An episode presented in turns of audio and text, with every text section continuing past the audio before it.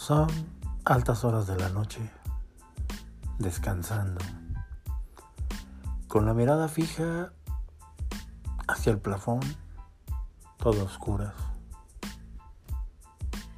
De repente sientes un cosquilleo en el pie derecho, o siento un cosquillo en el pie derecho. Intento rascarme, pero curiosamente ese pie derecho dejó de existir hace ya casi tres años. Y recuerdo entonces lo que llamamos el miembro fantasma. ¿Qué tal amigos? Muy buenas tardes, buenos días, buenas noches. Les habla su anfitrión Max Álvarez. Un día más de plática, de charla, de comentarios, de irreverencias. Qué gusto que me estés escuchando.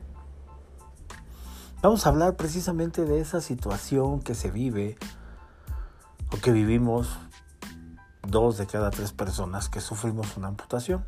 Y vamos a tratar de llevar esa situación del miembro fantasma a situaciones un poquito más ordinarias. Primero, ¿qué es el miembro fantasma? Esa situación donde sabes de antemano que ya no existe esa extremidad de tu cuerpo pero que la sigues sintiendo. Tienes comezón, te da cosquilleo, te duele. Como si siempre existiera o si siguiese existiendo esa extremidad, pero ya no está. Y es algo que en el hospital me lo llegaron a comentar. Max, vas a sufrir una amputación, pero como mala noticia es que vas a seguir sintiendo por mucho tiempo ese miembro. ¿Ok? Hasta que no lo vives, lo puedes relacionar realmente.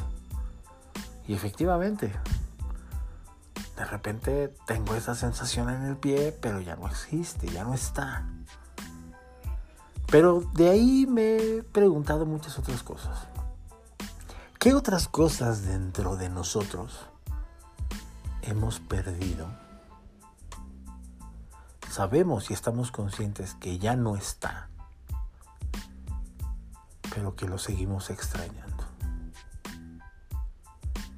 Pongamos en contexto una pierna, una amputación de un miembro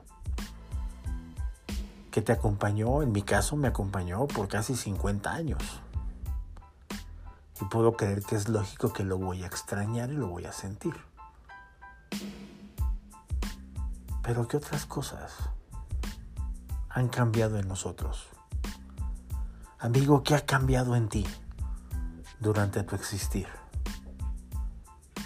¿Qué es eso que ya no está pero lo sientes todavía? Lo percibes como si estuviera, pero estás consciente que ya no está. Es algo bien delicado, muy fuerte. ¿Tu carácter?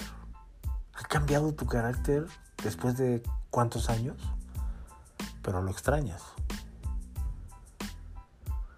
Tu optimismo, quizás eras una persona muy optimista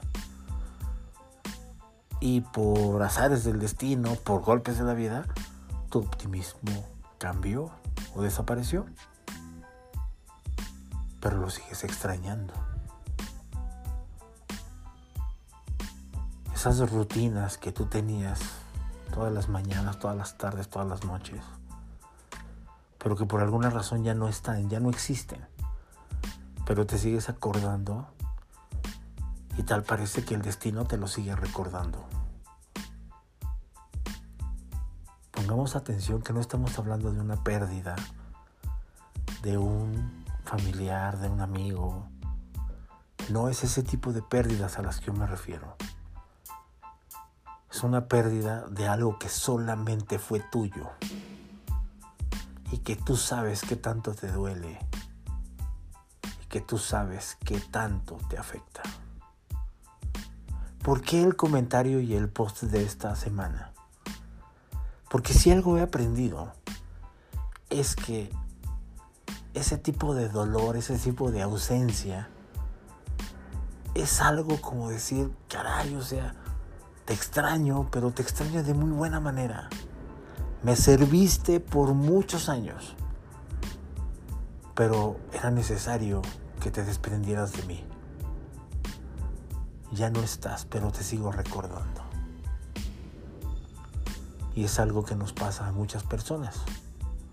No es un sentimiento universal. Pero dos de cada tres personas, según estadísticas, sufrimos el síndrome del miembro fantasma. Y hemos tenido que aprender a vivir con él. Es una situación muy curiosa. Al principio me daba miedo. Ahora recuerdo mi pierna con mucho cariño, con mucha nostalgia, claro,